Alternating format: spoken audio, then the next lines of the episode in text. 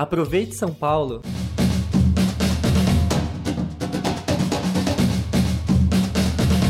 Que tal um único lugar, seguro, acessível, livre de veículos ou obstáculos para se divertir? Levar os filhos para um passeio de bike e os pets para brincar, com quadras poliesportivas, praça de alimentação e exposições. Parece perfeito, né?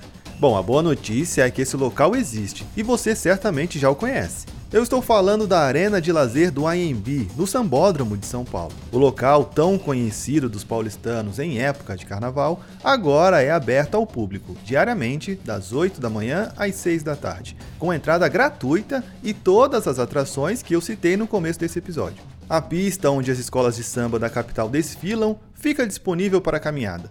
Além disso, a ciclofaixa de lazer possui 2 km de extensão implantada no contorno do sambódromo. Mas o carnaval, que é a alma do sambódromo, não poderia ser esquecido. Por isso, os visitantes ainda podem conferir uma galeria em homenagem ao Carnaval de São Paulo, com exposição de fotos de desfiles que aconteceram nos últimos anos. O acesso ao local é ótimo, com diversas opções de transporte público, tanto ônibus como metrô, o que facilita a chegada de moradores de todas as regiões da cidade. Mas como nós sempre reforçamos aqui, ainda estamos em pandemia, e mesmo na arena de lazer, as medidas de prevenção ao coronavírus são obrigatórias.